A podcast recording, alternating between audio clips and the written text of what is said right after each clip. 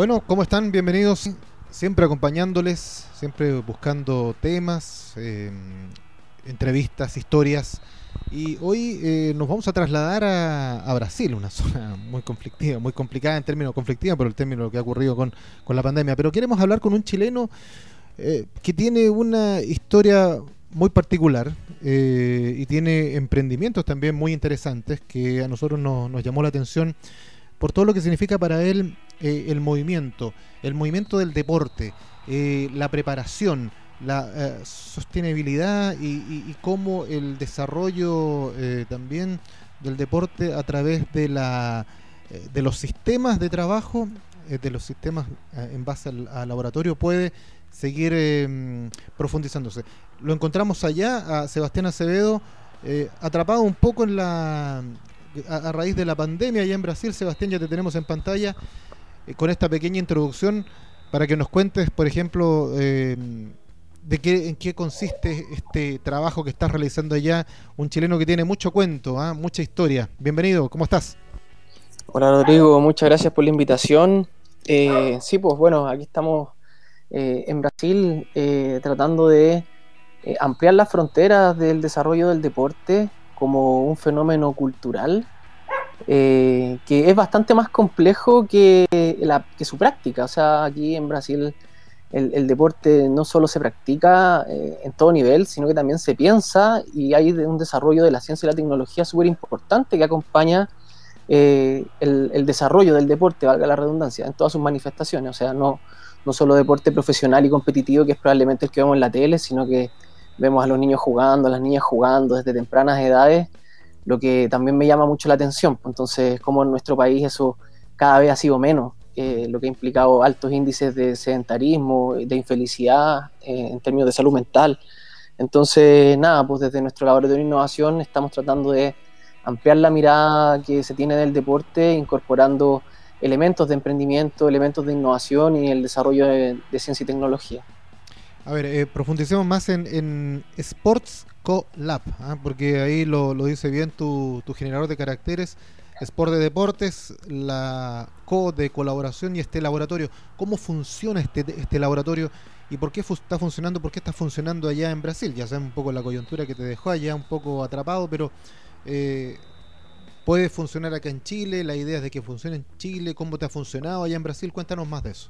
A ver, eh, el laboratorio está en Chile Y, yo soy una persona que finalmente acá en Brasil lo que estoy haciendo es conectar espacios de innovación acá y tratar de eh, llevar a Chile eh, nuevas, nuevas formas de entender el deporte, pero el laboratorio es un equipo interdisciplinario de personas que se encuentra en Chile radicado, eh, donde hay ingenieros, donde hay periodistas, donde hay publicistas, sociólogos, psicólogos, etcétera, que, aborda, que abordamos el, el deporte desde ópticas más amplias. Entonces, lo que buscamos es no, no, no, es un laboratorio químico donde tú hacías este tipo de experimentos, sino que nosotros a través de la experimentación lo que buscamos es generar algunos cambios de paradigma importantes, como el desarrollo de ciencia y tecnología, como eh, la vinculación con el proceso constituyente, cómo nosotros desde eh, el deporte podemos generar cambios sostenibles en el tiempo que permitan que tengamos una cultura más saludable en términos de movimiento, de que la gente pueda moverse más, pero que sea un deber del Estado también garantizarlo. Entonces, estamos vinculados en proyectos que nosotros le llamamos un poco experimentos eh, para poder usar bien esta palabra laboratorio que viene inspirado en los laboratorios de innovación de UNICEF, que nos permitieron encontrar por qué un laboratorio y no un observatorio, o no una productora, entonces, y no una startup, que a lo mejor también son palabras que están muy cercanas hoy día a la innovación, al emprendimiento y al deporte. Eh, dale. Sí, eh, que tú hiciste una cápita que es muy, muy atingente, de acuerdo a las la fechas en que estamos, eh, con esto del derecho del deporte, el derecho a hacer deporte, el derecho jurídico, el, derecho que debe estar establecido en una constitución. ¿Cómo, se, ¿Cómo lo proyectas? ¿Cómo lo ves tú de aquí a menos de un mes, cuando tengamos que ya ir a las urnas, votar, y eh, votar por esta nueva opción? ¿Cómo sientes que va el deporte en esa parada? Pues? Mira, eh, hoy día eh, no estamos inventando la rueda, en primer lugar. Ya hay otros países que han declarado expresamente el desarrollo de la actividad física en todas sus manifestaciones de deporte competitivo, profesional, aficionados, distintas edades, etcétera, en su carta magna. ¿Ya? Lo que implica que no solo que se configura un aumento presupuestario en el desarrollo e implementación de políticas públicas orientadas a promover el desarrollo deportivo, sino que además le entrega un derecho a las personas de exigir, este, este, le entrega una acción, una, una vía judicial de poder exigirle al Estado que cumpla con hacerse responsable de esto. Ahora, la distinción que tenemos que hacer, que es una coyuntura, como tú bien dices, es que este proceso constituyente también representa un momento histórico en nuestro país de cambiar una constitución hecha en dictadura, donde probablemente lo que se protegió era el derecho a la propiedad eh, y no el derecho, los derechos humanos, por ejemplo. Y dentro de los derechos humanos hay tratados internacionales suscritos donde el deporte sí es considerado un derecho humano. Entonces, eh, la verdad es que, lo el desafío más importante que tenemos es que los, los y las constituyentes tengan las capacidades para llevar la discusión de cómo incorporar la actividad física y el movimiento dentro de nuestra Carta Magna. Y desde ahí yo participo también eh, junto a otros compañeros eh, de equipo eh, en, el Movimiento por el Deporte, que es un grupo de personas, deportistas de alto rendimiento, deportistas amateur, no deportistas, pero profesionales de distintas disciplinas, que lo que buscamos es revestir de una argumentación a constituyentes y además tratar de acompañar un cambio cultural para que nuestro país también se empodere de la necesidad de movernos. O sea, eh, eh, eh, es otro paradigma distinto al cartesiano, donde pienso, luego existo, o sea, la razón siempre está por sobre la existencia. Y yo creo que hoy día está más que demostrado que la razón no está por sobre el cuerpo, sino que van en conjunto, es sistémico, se complementan, es, es, bastante más complejo de lo que nosotros estamos acostumbrados. Cuando vamos al colegio estamos sentados, cuando estamos en la universidad estamos sentados y el desarrollo del cuerpo probablemente ha hecho que tengamos las cifras alarmantes de sedentarismo que tenemos hoy en día.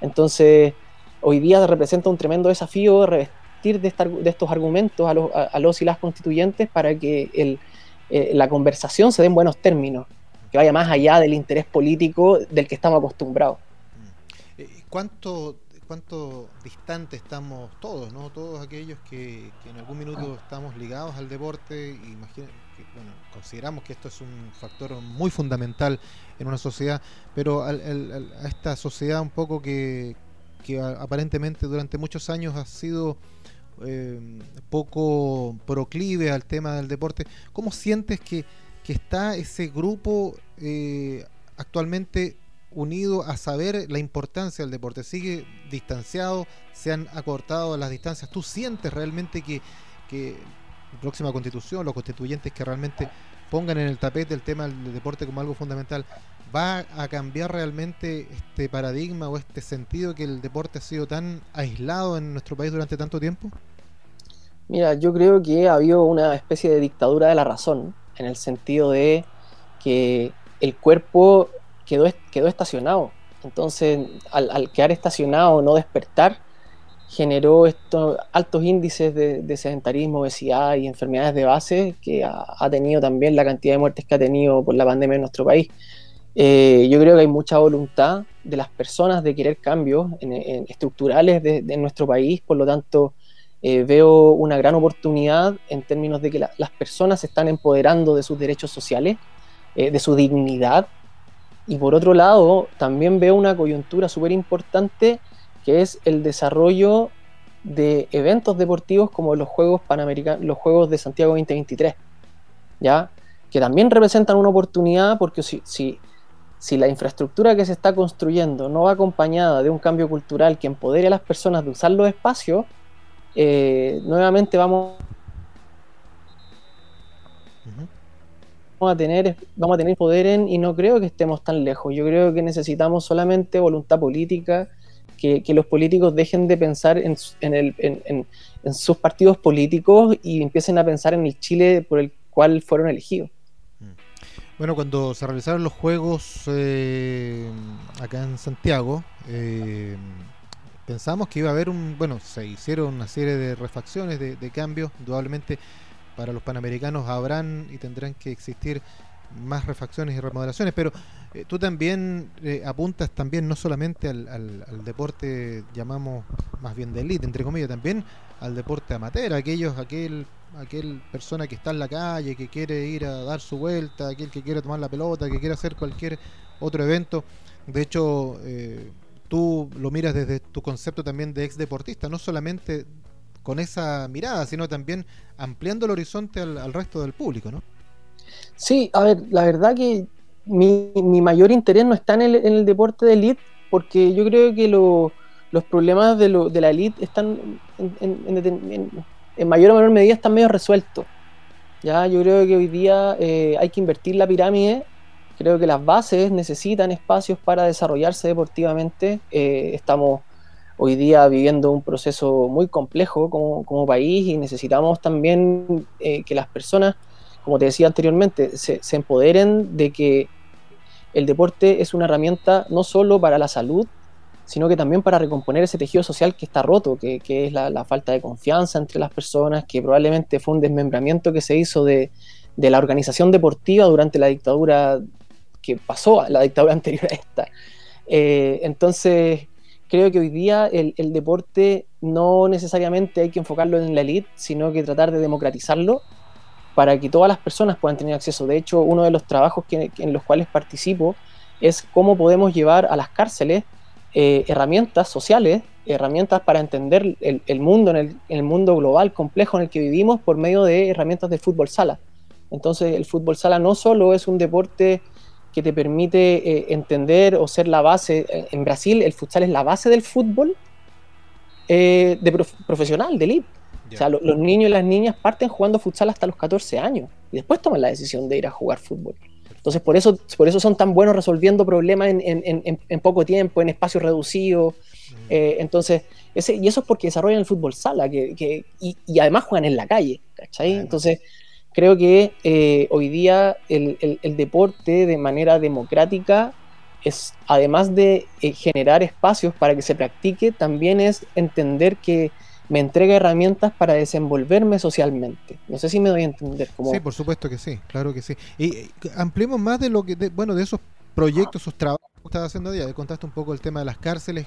Eh, ¿Con qué otro, qué otro mm, eh, trabajo estás también realizando allá y acá simultáneamente? Em, ¿Lo que vas a hacer allá o lo estás haciendo allá lo, vas, lo estás aplicando acá o viceversa? ¿Cómo, ¿Cómo es el procedimiento que estás haciendo?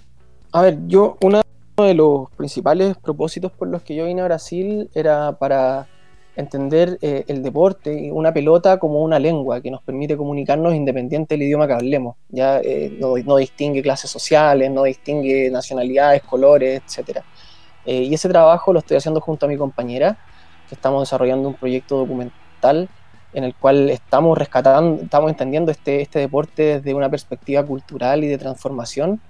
y, y además acá en particular estoy tratando de vincular espacios de innovación para Chile y de Chile hacia Brasil. Entonces estoy tratando de conectar la innovación, eh, haciendo como de puente para poder eh, conectar los espacios de innovación. Ahora, el tema de trabajo en cárceles, nosotros lo estamos trabajando en Chile, eh, así como también otros trabajos que el laboratorio está desarrollando. Entonces, como para hacer la distinción de lo que estoy haciendo acá en Brasil y lo que estoy haciendo en Chile, son, bueno, me estoy preparando en eh, cómo el fútbol sala puede permitir que encontrar talento desde etapas tempranas, desarrollar talento desde etapas tempranas eh, hacia el fútbol y hacia el fútbol sala, que hoy día el fútbol sala en Chile está en desarrollo, pero todavía estamos, necesitamos consolidar, necesitamos voluntades, necesitamos que haya planificación estratégica, necesitamos profesionalismo y cada vez se ha ido dando de mejor forma en nuestro país. Eh, esos tres como son, son las, las, ideas base que me tienen acá en Brasil. Estoy enfocado 100% en cómo viajar por el mundo, mostrando que una pelota eh, es una herramienta de integración social, es una, es una herramienta de cambio que no hace ningún tipo de distinción y esos contenidos tratar de entregarlos a las personas para que también nos sirva como sirva a las nuevas generaciones para entender la sociedad en la que vivimos. Eh, y cuando tú hablas de esta pelota, ¿no? de esta pelota de integración social no te, no te enfocas solamente a, lo que ocurre con la pelota dentro de la cancha, sino también dentro y me imagino también fuera de la cancha, ¿no? A ver, eh, yo creo que cuando hay una pelota que está en tus pies o, que interactúa con tu cuerpo, todo es cancha. Entonces, yo creo que esa pelota, cuando vemos niños y niñas jugando en la calle, es esa pelota la que les permite sonreír también. Y, cuando sonreímos también somos más felices. Entonces también eh, eh, es esa pelota la que busco, o sea, la que buscamos con mi compañera, es, es como una, pelota te permite eh, superar diferencias, es como una pelota no, no, no, no, no de la manera alienante en la que también estamos acostumbrados probablemente. Entonces es esta pelota que nos, nos permite ser más felices es por un poco el amor que uno, que uno ha tenido durante la vida con, con, el, con, la pelota. Entonces yo creo que Mónica, que es mi compañera, trabaja desde el espacio audiovisual, desde el espacio, desde el espacio de la cultura. Eh, y nada, por acá en Brasil hay un museo del fútbol. Eh, y probablemente en Chile, ¿cuán lejos estamos de tener un museo? Quizás es voluntad solamente, para poder entender que el fútbol se relaciona con los distintos contextos, eh, el fútbol ha sido instrumentalizado políticamente también, entonces creo que en la medida que lo comprendemos, también nos empoderamos, y, y eso probablemente que es una de, de las cosas más importantes que me hacen estar acá. Eh, oye, Sebastián, ¿cómo, cómo un chileno, que, no, es por menospreciar, pero mucho menos, estamos muy, muy orgullosos de que sea un chileno, un chileno se va a parar ahí a, Brasil, donde son los reyes de la pelota, donde en la mañana un chico se levanta antes de tomar el desayuno, ya está con una pelota y empieza a buscar este tipo de innovación, este trabajo. Eh, ¿Por qué no lo hace un brasileño? ¿Por qué lo hace un chileno? ¿Cómo nace que un chileno empiece con este, con este proyecto, con este, con este tema? A ver, yo creo que esto se hace en todos los lugares del mundo. Hay distintas personas que lo hacen, como más que yo sea un chileno, yo soy una persona que ha recibido mucha ayuda también acá en Brasil, que aquí en Brasil esto es del lenguaje cotidiano, solo que para nosotros pareciera como si fuera algo muy nuevo. Y en realidad es algo que acá en Brasil se da mucho, cómo trabajan de manera responsable el deporte como herramienta de transformación social, los valores que tú podés trabajar en torno al deporte. Y, nada, es una idea que nace en conjunto con Mónica Saraiva, que ella es periodista, trabajó durante nueve años en el área cultural del Museo del Fútbol, eh, es fotógrafa y, se ha dedicado a registrar durante muchos años el, fútbol en distintos espacios. Entonces, un poco ella también fue eh, gran inspiración para yo entender eh, este otro fútbol que yo más o menos en Chile lo hacía, que a través del fútbol freestyle, que el fútbol freestyle también me, permitió eh, pasarle pelota a niños y niñas y ver cómo ellos podían, podían encontrar que su que no tenían límites, que los límites son impuestos por, nuestros miedos. Entonces, eh, cuando tú desarrollas la creatividad del movimiento con una pelota, también te empoderas de, las cosas que puedes hacer. Entonces, no, no, es que, no es que yo sea un chileno que viene y, quiere pasearse a los brasileños, porque no es así. Aquí me han ayudado mucho. Eh, sería un mal agradecido si, si cuento esa historia, ¿cachai? Entonces, hoy día... Eh, nada, lo que estamos haciendo es que hemos, hemos sí recibido mucho apoyo, estamos trabajando con dos documentalistas eh, que nos están apoyando para crear un documental, para crear una serie eh, que el día de mañana pueda ser distribuida en distintos idiomas, eh, para entender este, e, este, este fenómeno cultural que es el deporte como, nos, como herramienta de integración social. ¿cachai? Claro, la, la, pregunta era apuntaba un poco en que en qué minuto te hizo clic en tu cabeza el cerebro dijo, no, yo voy a dejar un poco lo que estoy haciendo, tú fui ex eh, deportista, pero ahora voy a estar detrás de la cancha, aportando detrás de la cancha, siendo un, un generador de ideas, un, un, creador de, de, de, trabajo. ¿Cuándo fue que hiciste ese clic? Perfecto. Yo creo que, no sé, uno de mis grandes ídolos es Ronaldinho Gabucho, que un poco más, más allá de, la, de las extraordinarias jugadas que hacía, era como él estaba cagado la risa en la cancha todo el tiempo. Entonces tú decís, bueno, ¿cómo es esto? Y, una de las cosas que me, que me, hizo venir fue querer entender cómo culturalmente, porque es una cuestión cultural, ¿cachai? Eh, Brasil tiene influencia europea, tiene influencia de América indígena, tiene influencia de África, y, si lo lleváis para África, probablemente eh, hay una palabra que usan mucho que es la yinga. Y eh, la yinga es ese movimiento que hacen al jugar que son las bicicletas de Robinho, que es ese movimiento que tiene Neymar, ¿cachai? Que esa es la yinga, que la, nace en la calle, ¿cachai? Entonces... La, la, famosa cachaña que le dicen acá también, ¿no? Claro, por la cachaña, eh, eso de ser bueno para la cachaña, de, ser como, como esa, esa malicia que le llaman acá, ¿cachai? Como, pues yo decía, bueno, ¿por qué Brasil es tanto? Bueno, además de que hay 200 millones de habitantes, eh, tiene una influencia cultural súper interesante. De hecho, la palabra yinga es una palabra de origen africana que dice relación con cuando los esclavos africanos arrancaban de las haciendas con este requebrar del cuerpo, arrancando por todos los, lugares. Y eso, imagínate que lo llevan al fútbol, como esa jinga que tenía, la jinga del capoeira, eh, la jinga de la samba, cómo ellos danzan, que son eh, de raíz africana. Entonces, creo que ese fenómeno cultural me hizo decir, bueno, yo quiero venirme para acá, entender cómo funciona y ver cómo podemos usar también en nuestro país el desarrollo de nuestros niños y niñas desde etapas tempranas también. Correcto. Bueno, y un poco, y un poco para terminar y cerrar la idea, es porque el fútbol sala acá en Brasil es potencia. Mm. Eh, y creo que traer herramientas desde, más que desde lo que alguien me diga, es de lo que yo pueda vivir. Desde, yo entender por qué los brasileños son tan buenos y por qué entienden el deporte de otra forma. ¿cachai? Y el futsal hoy día eh, está demostradísimo a quien le preguntes acá en Brasil que todos parten jugando futsal. Primero, por las dimensiones de la cancha. Segundo, por la cantidad de interacciones que hay en el espacio. Tercero, por la toma de decisiones que tenéis, por la estrategia. Y eso después lo llevan al fútbol y se le hace el fútbol mucho más simple. Correcto. Eh, Sebastián, desde tu perspectiva, de tu conocimiento, de tu trabajo, ¿cuánto mejora cuánto se engrandece, porque tú dices que este es un tema cultural, eh, una sociedad, una persona con un acercamiento mucho más directo al deporte, a tenerse contacto mucho más directo con el deporte que no tenerlo. ¿En qué sentido? Disculpa, disculpa que te, eh, Me refiero a cuánto una persona, una sociedad puede eh, variar, puede ser mejor, puede ser tal vez, no sé, voy a poner un, calificativo, más alegre, eh, más motivado, más entusiasta, con, con una mejor perspectiva de vida, teniendo más cercanía con el deporte que teniendo menos cercanía con el deporte. Buena, buena. Nunca me habían preguntado eso y creo que es un momento para poder quizás desarrollarlo. Eh, cuando vamos al colegio, nosotros adquirimos muchas herramientas, como por ejemplo saber leer, y, probablemente te enseñan a leer antes que a pensar.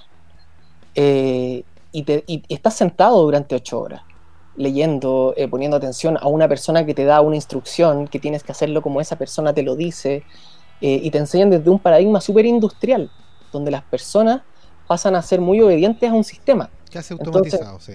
Exactamente, y eso viene de un, es un modelo educativo que hay que cambiar. Entonces, cuando tú entras a la cancha, cuando tú haces deporte, te das cuenta que el mundo en el que tienes que tomar decisiones es más complejo. En el caso del fútbol, de, de, saber qué hacer antes de recibir un balón, o sea, tenéis que estar mirando constantemente a tu alrededor, estar socializando con personas, o sea, el mundo de la competitividad en un equipo, en el deporte son tus compañeros, tú querés que tus compañeros se engrandezcan, entonces tú querés que el objetivo del equipo se cumpla. Sin embargo, cuando estamos en el colegio, tú sales a buscar una buena nota y mm. donde tú estudias solo y te salva con tus uñas. Entonces, ese paradigma que el deporte te entrega es una nueva, es una forma distinta de ver la vida. Y creo que ahí hay un factor súper importante que podemos desarrollar de cuándo el cuerpo va a despertar en nuestro sistema educativo. Entonces creo que es súper importante entender las herramientas que nos entrega el deporte para desarrollarnos socialmente también, ¿cachai?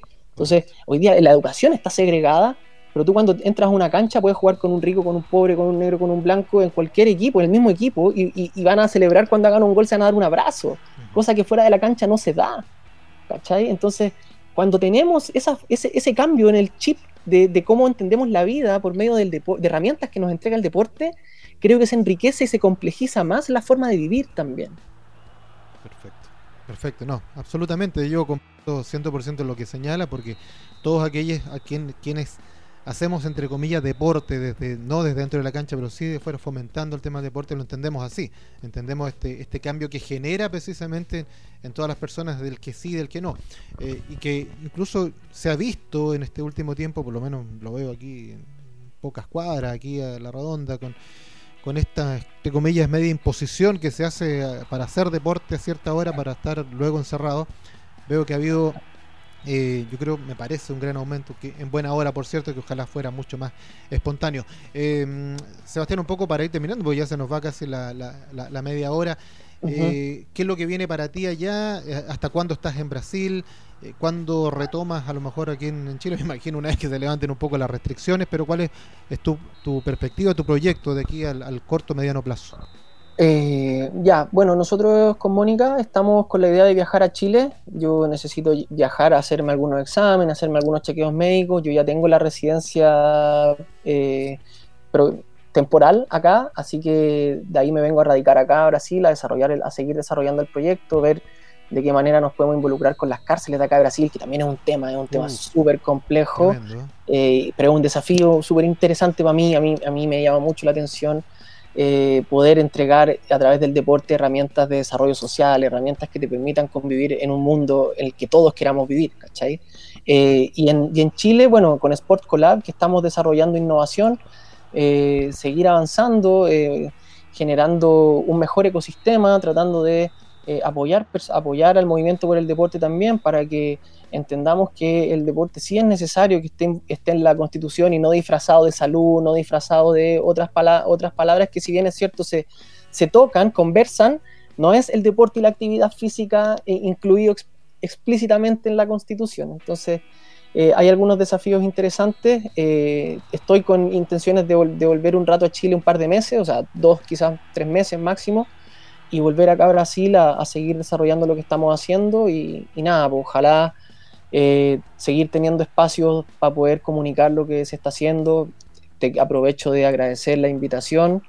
Eh, estoy a disposición. También eh, te comentaba por interno que alguna vez estuve también estudiando en INAF. Sí, pues, así que sí, pues también, pues eres, eres parte de acá, así que por eso con mayor razón la invitación, pues. Sí, hice un curso de coaching deportivo en la época con con profesores eh, súper buenos.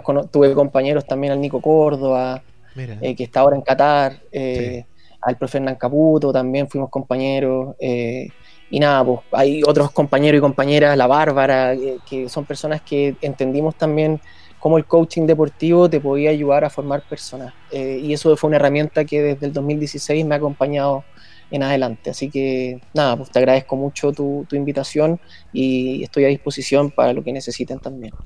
No, muchas gracias a ti, Sebastián. Eh, gracias no solamente por el contacto, sino también por, por, por, el trabajo que estás haciendo, por, por siempre es bueno tener un embajador en cualquier parte del mundo, sobre todo con el tema del, del deporte, no solamente jugando en una cancha, compitiendo en otro lugar, sino que también desde afuera, elaborando proyectos y haciendo todo este trabajo que estás haciendo. Y que nosotros quisimos destacar acá porque siempre nos parece importante ver eh, la, vereda importante del deporte mirado desde afuera, ¿no? desde, desde el trabajo, buscando ahí la integración más social, lo que estás haciendo. Así que solamente agradecerte a ti que nos hayas dado este pequeño espacio desde allá, desde Sao Paulo, de esa verdadera mega urbe que hay allá con y esperemos saliendo de todos los problemas, ¿no? Sí, bueno, nada, eh, reitero el agradecimiento eh, a disposición y yo creo que en Chile hay voluntad de muchas personas por generar cambios y con esas personas hay que seguir conversando. Yo creo que tocar las puertas a personas e instituciones que no te las abren es solo seguir perdiendo el tiempo y por eso yo también decidí salir un poco de Chile para no seguir tocando las puertas que no se te estaban abriendo y venirme acá donde efectivamente se me han abierto muchas puertas. Entonces, ahora llego a Chile y hay varias puertas que se están abriendo también. Entonces, creo que primero hay que salir un poco de Chile para después volver con las ideas más desarrolladas, que es parte del proceso de aprendizaje también, que nos hace crecer como personas. Absolutamente. Siempre está en la innovación, la valentía, la propuesta, el cruzar el río. Los que lo hacen generalmente les va bien y vemos que a ti te va muy bien. Así que no creo que sea el último contacto tampoco. Así que más adelante seguramente vamos a tener una nueva, una nueva unión, quién sabe, tal vez esperamos de manera presencial y no a distancia. Así que Ojalá, un abrazo Sebastián. Rodrigo, muchas gracias por tu tiempo también, que estén muy bien. Igualmente. Eh, y gracias a todos ustedes que estuvieron en contacto con nosotros. Recuerden, les vamos a estar en, permanente información con historias tan interesantes como la de Sebastián Acevedo y, y otras, por supuesto. Que les vaya muy bien. Chau, chau.